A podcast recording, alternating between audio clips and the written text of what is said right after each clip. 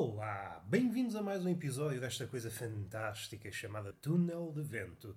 Este menino chama-se Roberto Gamito e está, como é hábito, deitado na cama, uma posição que me favorece o pensamento e favorece-me a inércia. Antes de começar para o tema graúdo do podcast, quero deixar aqui por extenso uma mágoa. Eu já falei, volta e meia falo, das comichões provocadas pelo barulho azucarinante do bricolage. Para mim, uma das maiores pragas deste século e talvez do século anterior é a bricolage.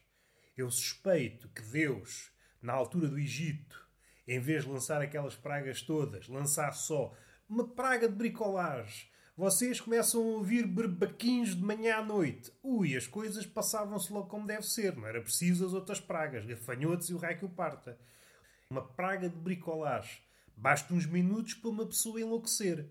Antes do berbequim a trabalhar, pessoa sã, impecável, sem qualquer resquício de doença mental, envolvidos 10 minutos de berbequim. Uma pessoa já pensa no suicídio, pensa, será que sou louco? Será que sou esquizofrénico? Quem sou eu? E quem é que está a fazer estas perguntas? Ah, sou eu. Estou fechado em casa.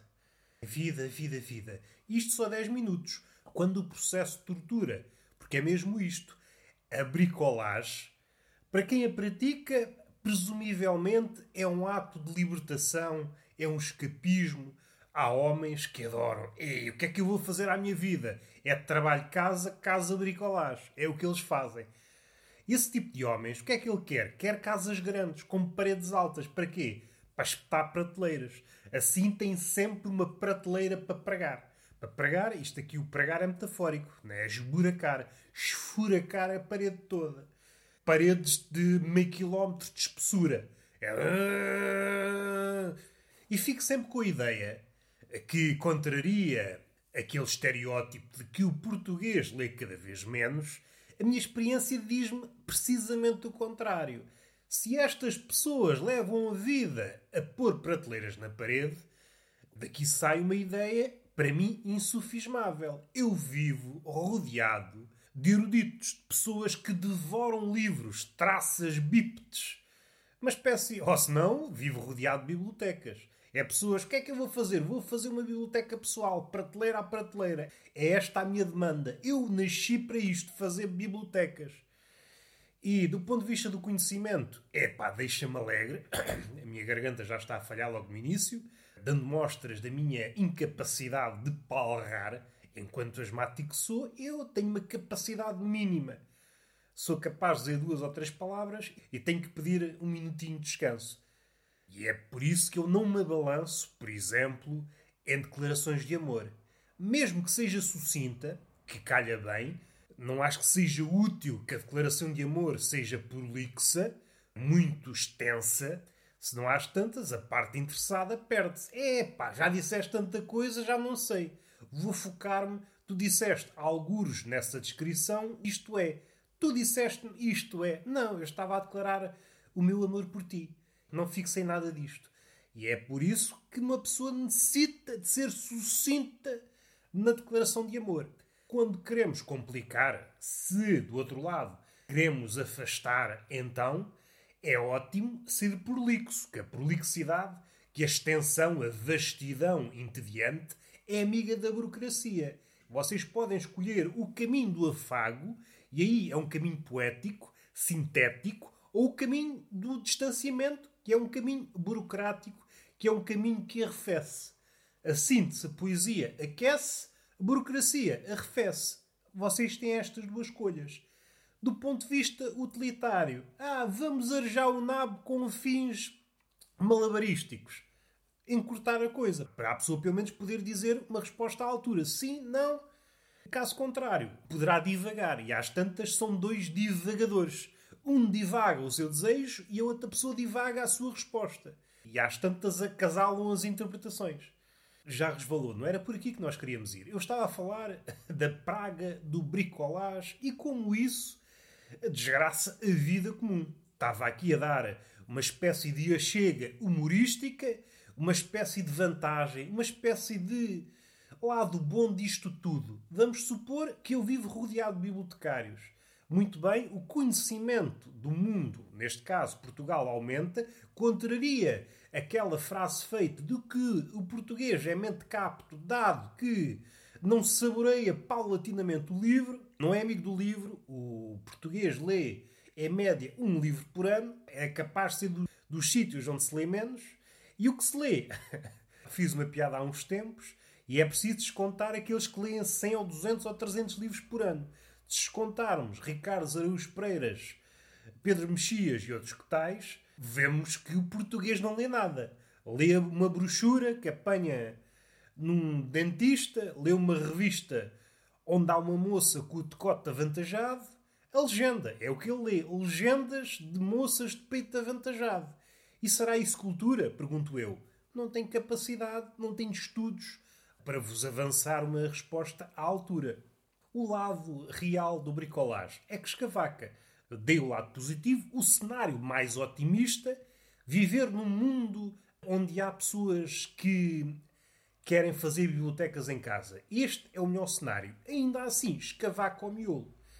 Caso não sejam essa pessoa que esteja a empreender essa demanda de construir uma biblioteca em casa, vocês estão rodeados de. estão rodeados, rodeados de abelhas com o berbequim em riste. O que é uma coisa triste. E parece que estão a apitar lá fora. Eu, sempre que faço um podcast, sou sempre interrompido. Não consigo estar 15 minutos seguidos a fazer o que quer que seja. Há sempre alguém que, é pá, se calhar vou interromper esse sujeito. Posso elencar motivos mais nobres Roberto, porquê é que o podcast não é maior? Não tem 20, 30, 40 minutos como no início?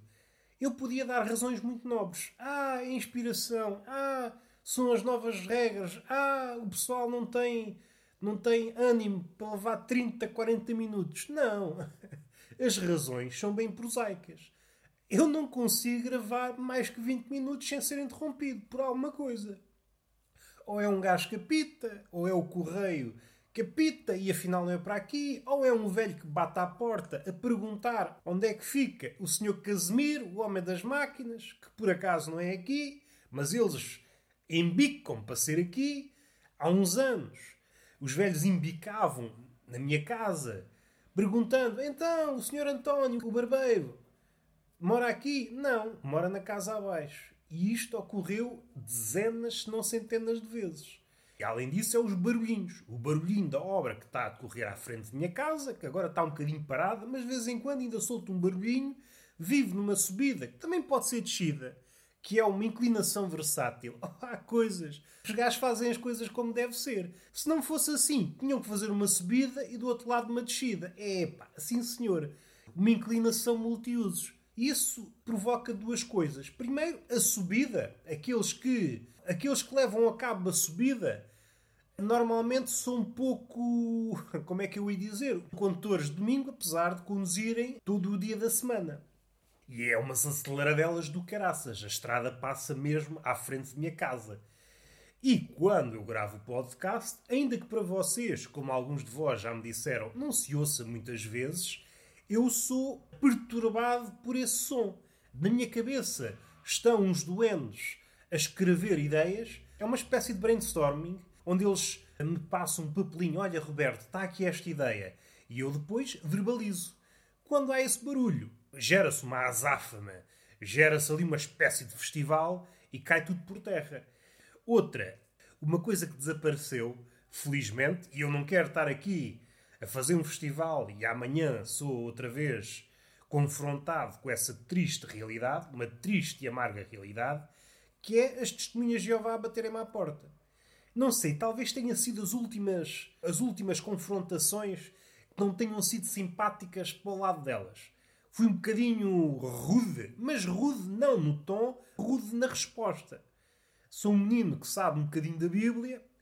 Fui um bocadinho áspero afugentou o velhame. O velhame Jeová. Nestes últimos anos de vida foi a única coisa que eu fiz, sim senhor.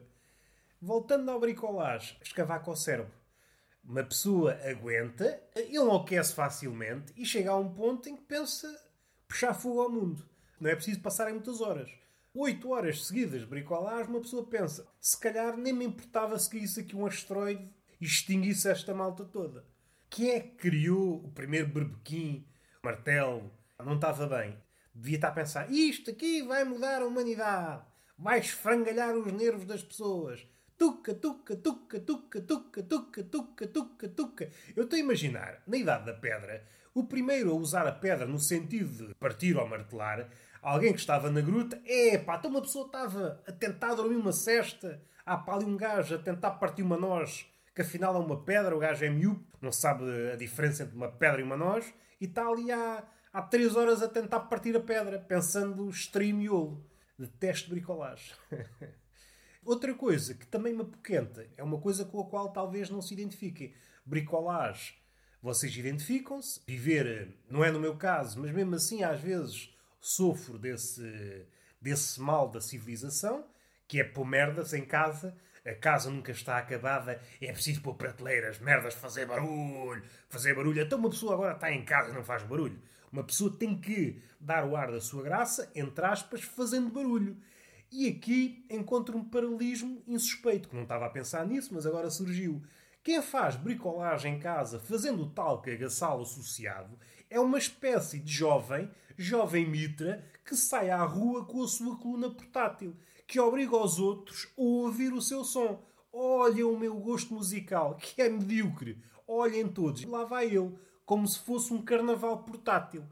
Por exemplo, num prédio, uma pessoa está em casa, quietinha, há alguém a mostrar: Olha o meu afã em pôr merdas em casa. E vocês pensam: o que é que será que acontece lá em cima ou lá em baixo?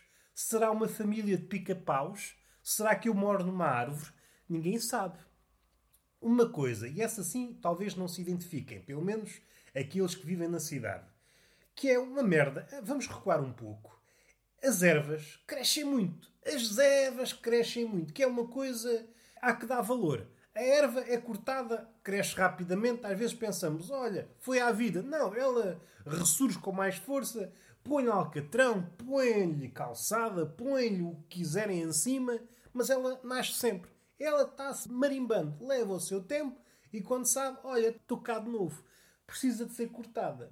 É patente, eu percebo que precisa de ser cortada, mas há pessoas que exageram. Isto, a pandemia, afetou o ser humano a vários níveis. Perdemos os ciclos da, da decência.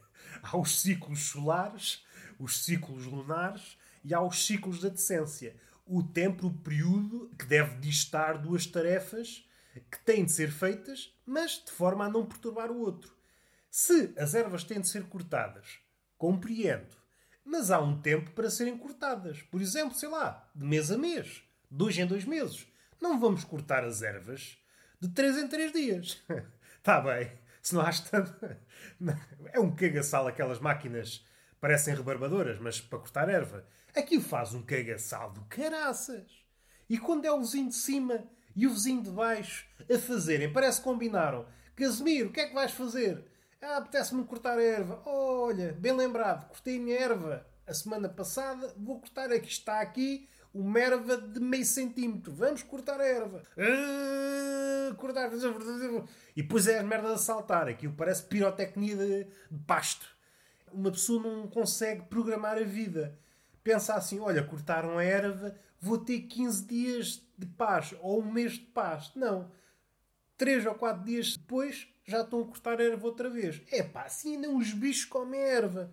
Eu estou a imaginar, do ponto de vista de uma cabra selvagem, supondo que há por aí cabras selvagens, aqui no nosso cantinho, a cabra tira dois dias de férias, está num pasto verdejante, está aqui boa comida, mas vou tirar, está boa comida, está tudo impecável, a minha vida está a correr de feição, vou tirar dois dias de, de férias. Vou para uma barragem, como aquelas cabras montesas que estão em barragens que ninguém compreende. A cabra montês e há outras cabras. As cabras em si desrespeitam as leis da gravidade. Mas uma cabra montês que esteja a subir uma barragem, epá, está assim, já não é a desrespeitar, é insultar grademente a gravidade. Então, Tudo que mexe está sujeito à gravidade, menos a cabra. A cabra não passa cartão à gravidade. Mas não é isso que nos interessa. É a questão da, da cabra achar, ok, está tudo a correr bem na minha vida, posso tirar dois dias de férias. Tira dois dias de férias, festeja as suas subidas na, na barragem, regressa, já não há erva e pensa: o que é que eu fiz à minha vida? E são estas pessoas que andam sempre para cortar erva. É este tipo de pessoas, quando acumulam bricolagem e cortar erva, epá, porque é que não há ninguém a levar essas pessoas para o manicômio? São pessoas que não estão aptas a viver em sociedade. Ok, este é o primeiro ponto. Já expus as minhas mágoas. E uma coisa que sonhei. Descrever o sonho é sempre um exercício vão, no sentido que se está sempre a esfumar. É como se fugisse das nossas mãos. É como se nós tentássemos aprisionar o vapor. Há qualquer coisa que fica, a maior parte dele vai saindo e pouco tempo depois já não temos nada na mão. O sonho é naturalmente fugidio. E então é com aquilo que ficou desta noite vou tentar reconstruir a cena do crime. Eu sonhei hoje que tinha morrido. A personagem que eu era no sonho não me dando a cara, era uma personagem anónima que estava hum, ao corrente da situação e foi vistoriando esta situação. O Sr. Roberto tinha morrido, houve uma parte do sonho, vocês sabem que os sonhos são todos macacos, apareceu um irmão gêmeo do Roberto Gamito. Inicialmente houve uma confusão, qual dos dois é que tinha morrido. Enfim, percebeu-se que afinal tinha sido o Roberto Gamito e esta personagem que eu encarnei no sonho foi uma espécie de detetive. Se bem que detetive é uma palavra um bocadinho equivocada, dado que eu não fui descobrir nada, curiosidade foi nascendo aos poucos e poucos. O que eu fui apurando é que ninguém sabia a real causa da morte do Roberto Gamito. E isso foi crescendo, crescendo, essa curiosidade. E é engraçado como esta ideia está presente na literatura, a coisa está mais presente na ausência do que se fosse verbalizada. A causa da morte nunca é dita durante o sonho, está mais presente do que se fosse logo verbalizada. Ele morreu disto e disto. Foi-se tornando cada vez mais marcante, até, até quase se tornar sufocante. Porque raio é que ninguém sabe, seja pais, seja amigos, seja no Facebook, seja notícias, e tudo isto ocorreu no sonho. Esta personagem a procurar pela causa da morte deste sujeito que por acaso era eu no sonho. Até me lembro de certas partes estar a procurar nas redes sociais e ver nos comentários relativos à minha morte e ninguém perguntar. E isso ainda motivava mais a, a minha curiosidade. Porque, como nós sabemos, sempre morre alguém, há sempre uma parte generosa das pessoas, por vezes desconhecidos, quais abutres, não sei de onde parte, ou melhor, teria que pensar um pouco de onde parte esta, este ímpeto para saber as causas da morte, mas há sempre uma fatia generosa dessas pessoas que pergunta: morreu de quê? Foi acidente, não sei o quê, etc, etc. E alguns começam logo a engendrar teorias, mesmo não sabendo: ah, morreu de acidente uh, no Polo Norte. no Polo Norte? Até ele nunca foi ao Polo Norte. Ah, disseram. Este tipo de coisas. A ausência desse tipo de, de reações ainda agudizou a minha perplexidade. E às tantas comecei a tentar engendrar hipóteses. O motivo pelo qual ninguém se interessava na minha morte é porque eu era o anónimo perfeito. Morri. Morri de uma forma. Não é que fosse desconhecida, mas é de uma forma de tal maneira desinteressante que não motivava ninguém a perguntar. Seja quem for, familiares, anónimos, e é curioso. E eu acordei com isto. Houve mais, certamente, mas o que eu consigo reter do sonho é isto. Como um gajo que eu conheci dizia, já faço muito para a cabecinha que tenho. E está feito o podcast. Beijinho na boca, essa boca que está sempre apetitosa, sempre disponível para ser beijada, sempre disponível para resvalar nesses caminhos onde o coração palpita e uma palmada, uh, como é que eu ia dizer? Como é que eu ia dizer? Uma palmada a pender para a marotice também sabe bem. Subscrevam, estrelinhas no iTunes, sigam-me no Spotify, comentem no SoundCloud. Vocês sabem, essas tretas todas que se costuma dizer nos podcasts. E até à próxima.